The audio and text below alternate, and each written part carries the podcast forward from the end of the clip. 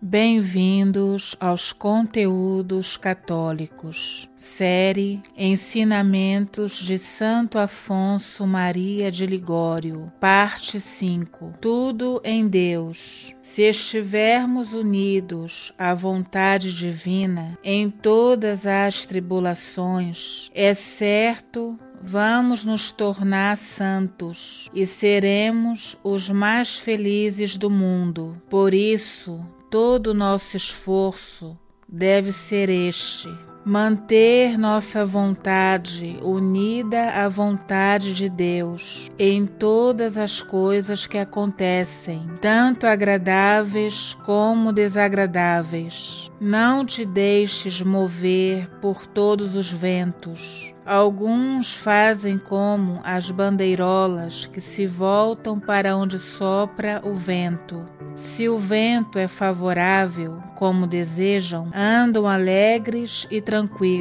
Mas se o vento é contrário e as coisas não acontecem como querem, andam todos tristes e impacientes. É por isso que não se santificam e levam uma vida infeliz, já que neste mundo acontecem muito mais coisas desfavoráveis do que favoráveis. São Doroteu diz que o receber das mãos de Deus todas as coisas, como quer que aconteçam, é um grande meio para conservarmos paz contínua e tranquilidade do coração. Conta o santo que os antigos monges do deserto não ficavam irados e melancólicos, porque tudo o que lhes acontecia eles aceitavam alegremente, como das mãos de Deus. Feliz aquele que vive inteiramente unido e abandonado à vontade de Deus.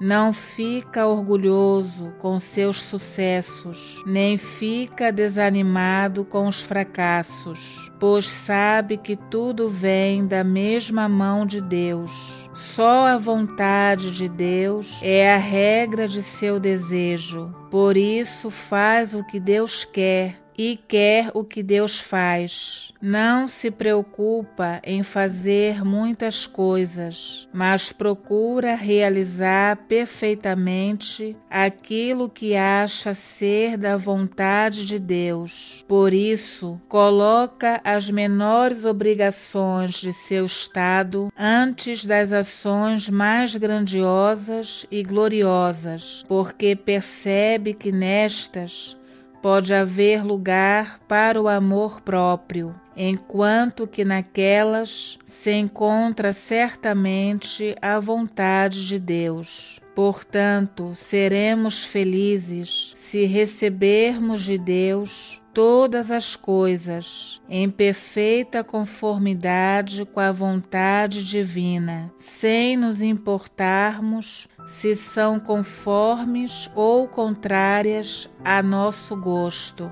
Dizia Santa Joana de Chantal: quando chegaremos a saborear a doçura da vontade divina em tudo o que nos acontece, não tendo em conta senão a vontade divina, é certo que, com igual amor e para nosso maior proveito, são-nos dadas tanto as desgraças como as prosperidades. Quando nos abandonaremos inteiramente nos braços de nosso bondosíssimo Pai, confiando-lhe o cuidado de nossas pessoas e de nossos trabalhos, reservando para nós somente o desejo de agradar a Deus. Os amigos de São Vicente de Paulo diziam dele: O Senhor Vicente é sempre Vicente. Queriam dizer com essa frase que o santo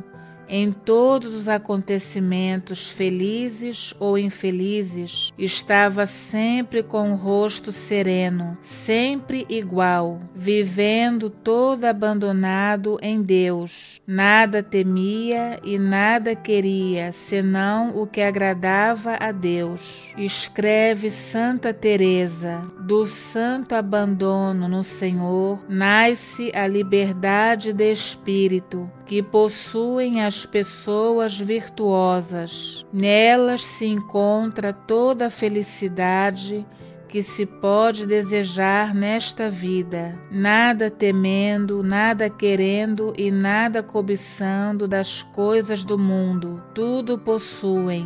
Liberdade de espírito. Muitas pessoas inventam para si uma santidade conforme sua inclinação. Quem é melancólico faz a santidade consistir no viver sozinho. Quem é ativo em pregar e fazer reconciliações, os de gênio austero em fazer penitência e mortificações, de temperamento bondoso em dar esmolas, alguns em visitar santuários, outros em fazer muitas orações vocais. Nessas coisas é que fazem consistir toda a sua santidade. Os atos externos são fruto do amor a Jesus Cristo, mas o verdadeiro amor consiste em nos conformarmos em tudo com a vontade de Deus, em renunciar a nós mesmos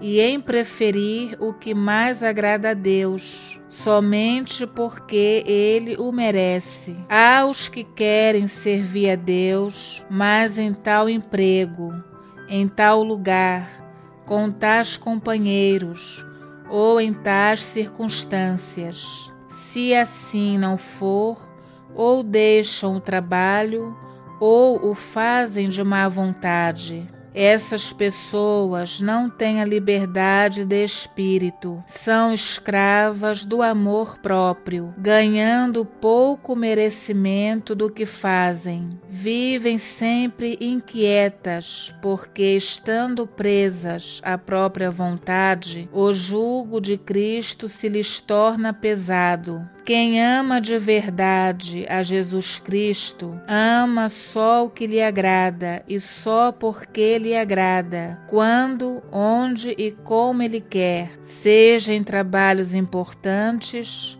ou em ocupações simples e humildes, em uma vida distinta no mundo ou escondida e desprezada isso é o que exige o amor a Jesus Cristo. Nisso devemos nos esforçar, combatendo as ambições do amor próprio, que quereria ver-nos ocupados somente em trabalhos gloriosos ou de acordo com nossas inclinações. De que adianta ser neste mundo a pessoa mais honrada, mais rica, a maior de todas? sem a vontade de Deus, dizia Henrique Suso, preferiria ser um mísero verme da terra por vontade de Deus a ser um anjo do céu por minha própria vontade. Jesus Cristo disse no Evangelho: Muitos me dirão Senhor, Senhor, não profetizamos em teu nome e em teu nome expulsamos os demônios, em teu nome fizemos muitos milagres, mas o Senhor lhes responderá: Nunca vos conheci, afastai-vos de mim. Vós que praticais a iniquidade, retirai-vos Nunca vos reconheci por meus discípulos, porque preferistes a vossa inclinação e não a minha vontade. Isso se aplica especialmente àqueles sacerdotes que se gastam pela salvação e perfeição dos outros e, no entanto, vivem num pântano de suas próprias imperfeições. A santidade consiste Primeiro, em uma verdadeira renúncia de si mesmo. Segundo, em uma total mortificação das próprias paixões. Terceiro, em uma perfeita conformidade com a vontade de Deus. Quem falha em uma dessas virtudes está fora do caminho da perfeição. Por isso, dizia um grande servo de Deus que era melhor colocar como finalidade de nossas ações a vontade de Deus do que a sua glória, pois, fazendo sua vontade, buscamos também a sua glória, mas propondo-nos a glória de Deus, muitas vezes nos enganamos fazendo a nossa vontade, com o pretexto da glória de Deus. Escreve São Francisco de Sales. São muitos os que dizem ao Senhor: Eu me dou todo a vós, sem reservas. Mas são poucos os que aceitam a prática desse abandono. Esse abandono consiste em certa indiferença para receber qualquer acontecimento conforme a divina providência nos mandar, sejam aflições ou consolações, sejam desprezos e injúrias ou honras e louvores.